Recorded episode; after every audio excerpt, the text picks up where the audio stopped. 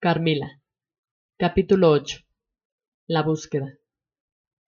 Al contemplar la alcoba con todo en su lugar, salvo lo que habíamos movido al entrar tan violentamente, el único estorbo habiendo sido nuestra violenta entrada, empezamos a calmarnos un poco y muy pronto nos sentimos lo suficientemente tranquilas como para despedir a los hombres. A mademoiselle se le ocurrió que posiblemente Carmila fue despertada por la bulla en el corredor y que en un primer pánico se habría escondido en el closet o detrás de una cortina o un lugar semejante del cual no iba a emerger, naturalmente hasta que el mayordomo y su séquito se hubieran retirado. Ahora entonces iniciamos la búsqueda, llamándola de nuevo por su nombre. Pero todo en vano. Solo se aumentó nuestra perplejidad. Examinamos las ventanas, pero las encontramos selladas. A Carmila le imploré que si estaba escondida, que dejara de jugar cruelmente con nosotras, que saliera para poner fin a nuestra ansiedad, pero para nada servía. Ya me convencí de que ella no estaba en la alcoba, ni en el vestuario al lado cuya puerta aún quedaba cerrada con la llave por nuestro lado. Imposible que haya salido por allá. Estaba totalmente confundida.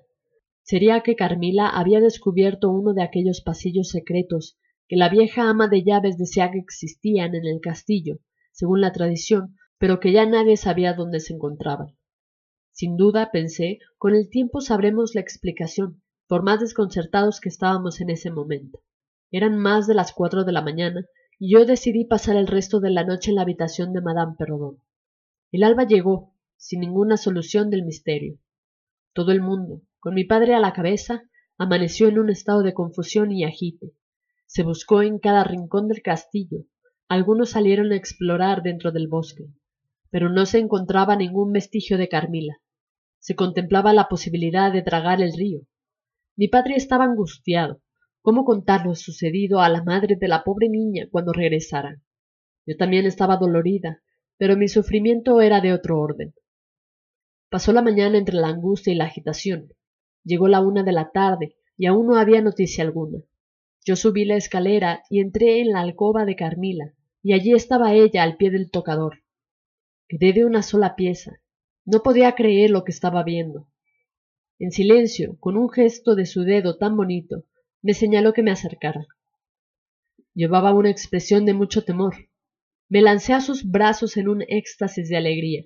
La abracé y la besé una y otra vez. Corrí a buscar la campana y la toqué con vehemencia para que los demás llegaran al lugar y así poder aliviar la angustia de papá. Querida Carmila, ¿dónde has estado todo este tiempo? Hemos estado muertos de la angustia buscándote. ¿Dónde estabas? ¿Cómo regresaste? Fue una noche de maravillas, me dijo. Por el amor de Dios, explícate. Anoche, después de las dos, dijo, fue cuando me acosté como siempre en mi cama, con las dos puertas cerradas con llave, la del guardarropa y la que da al corredor. Dormí profundo, sin sueños que yo recuerde, pero me desperté hace un momento en el sofá del guardarropa y encontré la puerta abierta y la otra forzada. ¿Cómo podría haber sucedido todo eso sin yo despertarme? Porque debe haber causado mucho ruido y a mí cualquier cosa me despierta. ¿Y cómo podrían haberme sacado de mi cama sin interrumpir mi sueño? A mí que me asusto con la menor cosa. Mi padre, junto con mademoiselle y varios sirvientes, llegaron a la alcoba. Como era de esperarse, bombardearon a Carmila con una cantidad de preguntas y con felicitaciones y bienvenidas. Ella siempre repetía la misma historia, y entre todos parecía ser la menos capaz de sugerir una explicación de lo que había pasado. Mi padre caminaba por el cuarto de arriba abajo, muy pensativo.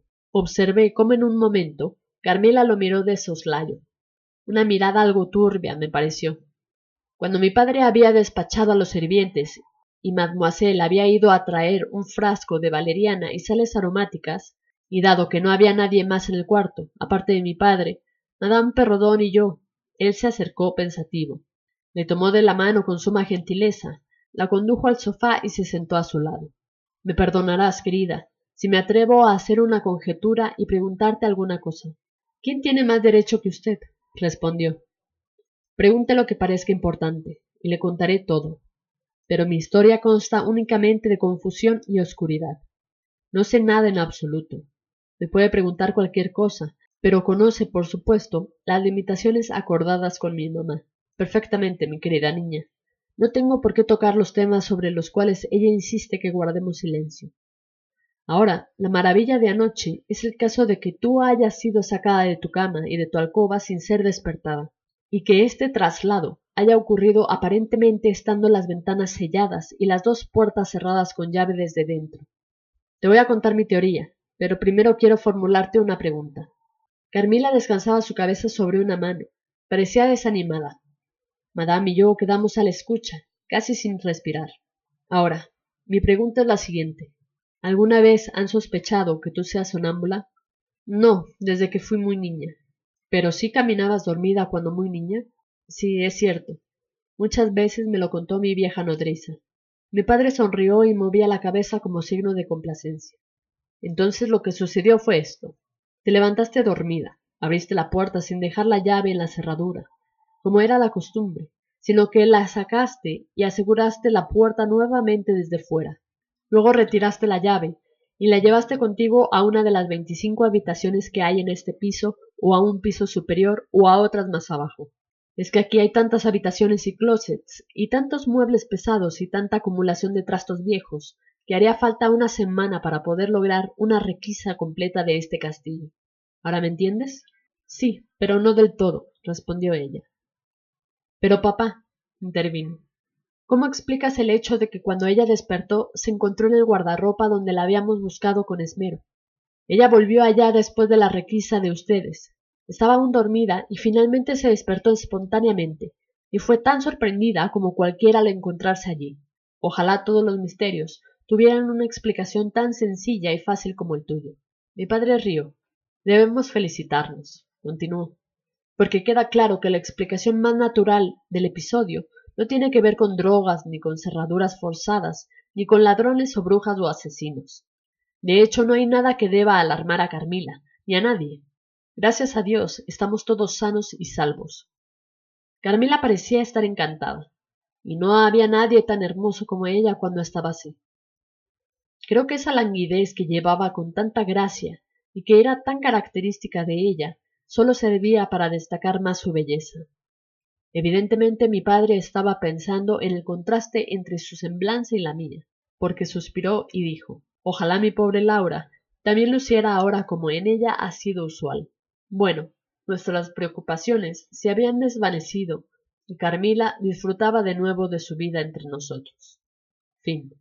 Espero que les haya gustado. Si fue así, síganos y comenten a través de nuestras redes sociales, en Facebook, en Twitter, en Instagram.